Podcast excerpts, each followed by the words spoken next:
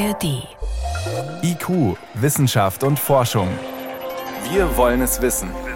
Ein Podcast von Bayern 2 in der ARD Audiothek. Wenn alles gut läuft, dann fühlt man sich ja dort, wo man wohnt, am wohlsten. Und es ist schon oder es wird dann zu seiner Heimat. Und dann könnte man sagen, ja, dann passt alles. Aber irgendwie will man ja schon gern wissen, gut, wenn ich jetzt hier bleibe, wie ist es dann in 10 oder in 20 oder sogar in 30 Jahren? Wie verändert sich die Umgebung, in der ich lebe? Zum Beispiel die Natur, Klima und so weiter. In die Glaskugel schauen, das ist immer schwierig, aber dafür gibt es ja Rechenmodelle. Und genau damit haben unsere Kollegen von BR Data, die Datenabteilung des Bayerischen Rundfunks, gearbeitet und zusammen mit dem Landesamt für Umwelt versucht, in die Glaskugel zu schauen. Für uns alle. Und das Ergebnis, das nennt sich Unser Bayern 2050, ein Blick in die Zukunft. Berechnungen für viele bayerische Landkreise sind da gemacht worden. Und das Ganze ist ab heute online. Und bevor ich mit einer der Macherinnen spreche, schaue ich jetzt mal, ja, wie sieht's aus in meiner Heimat Regensburg? Dafür suche ich erstmal nach unser Bayern 2050. Da gebe ich jetzt mein Geburtsdatum ein, 75 äh, und Regensburg. Und dann wird das Ganze angepasst an mich mit einer Szene. Sonniger Tag im Jahr 2050. Stefan Geier steht auf seinem Balkon in Regensburg, zeigt auf die Apfelbäume und so weiter. Dann lerne ich, dass die Apfelblüte in diesem Jahr 2050 schon vorbei ist. Und dann sehe ich jetzt hier mit genauen Tagesdaten, früher die Apfelblüte um den 8. Mai. Heute sind es schon einige Tage früher, genauer gesagt sechs. Und 2050 könnten die Apfelbäume schon im März blühen. Und dann kann ich mich hier durchscrollen und sehe immer wieder Aspekte der Zukunft, zum Beispiel wie kurz wird der Winter sein. Dann Hitzetage, das finde ich besonders interessant, weil ich mag die Hitzetage nicht. Warm ja, aber glühende Hitze, nein, danke. Früher heißt es hier vier Hitzetage und 2050 dann 13. Puh, also, mit welchen Auswirkungen steht auch hier für uns alle, für die Pflegekräfte und so weiter. Also man bekommt einen Haufen Eindrücke in diesem Online-Projekt und Informationen, wie es denn im eigenen Landkreis aussieht 2050. Aber wie kommt man da drauf? Ja? Welche Daten liegen zugrunde und wie genau kann man das überhaupt vorhersagen? Das kann ich jetzt Konstanze Bayer fragen. Konstanze, du hast mit deinem Team von BR Data diese Daten ausgewertet. Was sind das für Daten? Ja, also das sind Klimaprojektionen vom Landesamt für Umwelt und die haben das Ganze für drei Szenarien gemacht. Sehr ambitionierter Klimaschutz, moderater Klimaschutz oder ein Szenario, wir machen einfach weiter wie bisher ist. Und die haben das Ganze dann noch versucht herunterzurechnen für Bayern, weil üblicherweise werden diese globalen Klimamodelle halt tatsächlich ähm, so gemacht, dass man im Prinzip die Welt nachbaut, aber auf Größe von Handelscontainern. Und was man für Bayern eigentlich bräuchte, sind eher so Ziegelsteine oder sogar Legosteine, um die Welt nachzubauen, damit man da wirklich auf gute Daten kommt.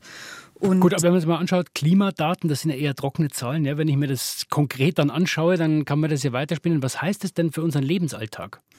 Da hängt alles miteinander zusammen. Also wir werden es vermehrt mit Hitzetagen zu tun haben. Wir werden sehr viel mehr Tropennächte, also sehr warme Nächte haben. Aber wir werden es auch damit zu tun haben, dass zum Beispiel länger gar kein Regen fällt und das eben auch häufiger. Wir werden uns aber auch darauf einstellen müssen, dass sehr wahrscheinlich sich das Niederschlagsmuster verändert. Also das heißt, weniger Regen im Sommer, mehr Regen bzw. Niederschlag im Winter, der aber dann leider nicht unbedingt als der erhoffte Schnee runterkommt, sondern wahrscheinlich eher als Regen, eben weil es ja wiederum auch wärmer geworden ist.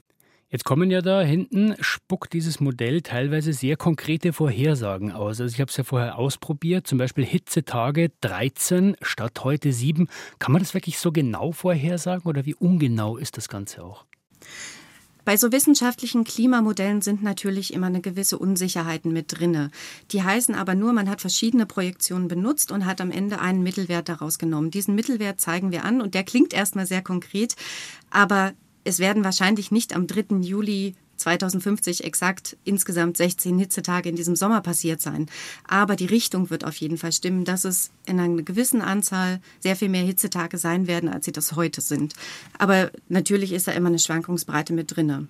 Ihr habt es euch bis 2050 angeschaut. Das Projekt heißt ja auch unser Bayern 2050. Kann man das auch noch weiter in die Zukunft spinnen? Ja, das könnte man auf jeden Fall. Also die Daten vom Landesamt für Umwelt, die gehen bis zum Jahre 2085. Wir haben uns aber bewusst für das Jahr 2050 entschieden, einfach weil die Chance besteht, dass viele von uns, die heute leben, das eben auch erleben werden. Also die Chance, dass wir das erleben werden, wie wir heute miteinander sprechen, die ist relativ groß. Und deswegen haben wir auch genau dieses Jahr genommen, obwohl natürlich viele Entwicklungen, gerade was so den Niederschlag angeht, bis zum Ende des Jahrhunderts noch extremer werden. Ihr habt verschiedene Bereiche ausgewählt, Trockenheit, Hitzetage, hast du schon gesagt, warme Nächte, auch Niederschlag, Sturzbäche. Welche Ergebnisse, Konstanze, haben euch denn äh, bei der Analyse überrascht? Also mich hat so ein Stück weit überrascht, wie sehr heutige Hitzejahre eigentlich schon eine Blaupause dafür sind, wie die Zukunft aussehen könnte. Also wie sehr man dann doch unter dieser Hitze mitunter leidet, wenn man jetzt zum Beispiel in der Stadt wohnt oder wie häufig solche Starkregenereignisse kommen und dass es eben halt auch ganz Bayern betreffen wird. Und ihr habt es auch für alle Landkreise rechnen lassen. Welche Regionen in Bayern sind denn besonders von Veränderungen betroffen? Also es wird überall wärmer, aber wie stark, das ist unterschiedlich. Ähm, was man sehen kann, ist, dass die Alpen sich ein bisschen schneller erwärmen, dass Franken auf jeden Fall noch trockener wird. Aber ich habe dazu mit dem Professor Harald Kunstmann von der Uni Augsburg gesprochen und der hat das auch noch mal schön zusammengefasst, worauf wir uns eigentlich einstellen müssen.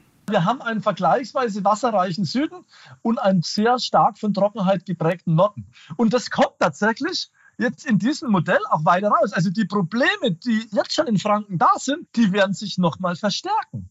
Jetzt sind die Unterschiede, wenn ich mich durchs Projekt durchscrolle, oft nicht besonders groß. Liegt das an den leidigen Mittelwerten? Das heißt, die Extreme schauen ganz anders aus, weil sonst könnte man ja meinen, es ist eh egal, wie viel Klimaschutz wir betreiben. Das könnte man natürlich auf den ersten Blick meinen, aber man muss sich dann manchmal, glaube ich, auch noch mal vor Augen führen, was das für einen selber auch bedeutet.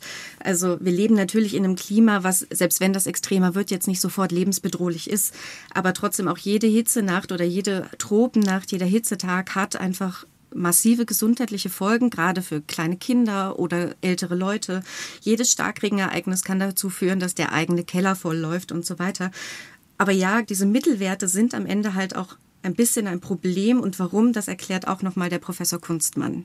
Der Blick auf den Mittelwert, der kann natürlich viele Probleme noch verschleiern. Eigentlich müsste die Rotbuche im Steigerwald auch unter zukünftigen Bedingungen im Mittel ganz gut leben können. Und trotzdem ist da jede dritte oder jede zweite Rotbuche im Moment kaputt. Warum? 2018, sagen die Förster, haben die das noch wegstecken können. Aber sowohl dann 2019 und 2020, die Aneinanderreihung von Extremen, das ist fürs Ökosystem eine Belastung. Konstanze, ihr habt sehr viel Aufwand betrieben für diese Datenauswertung. Wenn mhm. du jetzt mal einen Schritt zurücktrittst, also weg von den reinen Zahlen, was ist denn deine persönliche Erkenntnis aus diesem Projekt? Das schließt so ein bisschen an an das, was ich vorhin gesagt habe. Also meine persönliche Erkenntnis ist schon, wie nah dieses Jahr 2050 einfach ist, wenn man sich von dem ersten kurzen Schock mal erholt hat, wie alt man da selber ist. Aber man erlebt das und meine Kinder werden das sehr wahrscheinlich auch erleben. Und es bestätigt mich schon darin, dass ich denke, es ist wichtig, Klimaschutz auf einer großen Ebene weiterhin zu fordern, weil die Unterschiede dann eben doch erstrebenswert sind und äh, ja, Bayern einfach lebenswerter machen, je kleiner sozusagen die Unterschiede zu früher, was das Klima angeht, sind. Unser Bayern 2050, ein Blick in die Zukunft. Wenn Sie wissen wollen, wie es in Ihrem Landkreis aussieht, den Link zum Projekt finden Sie auf br24.de oder einfach im Netz suchen nach Unser Bayern 2050. Konstanze Bayer von BR Data, die mit ihrem Team die Daten ausgewertet hat. Konstanze, vielen Dank für diese Einblicke. Herzlichen Dank.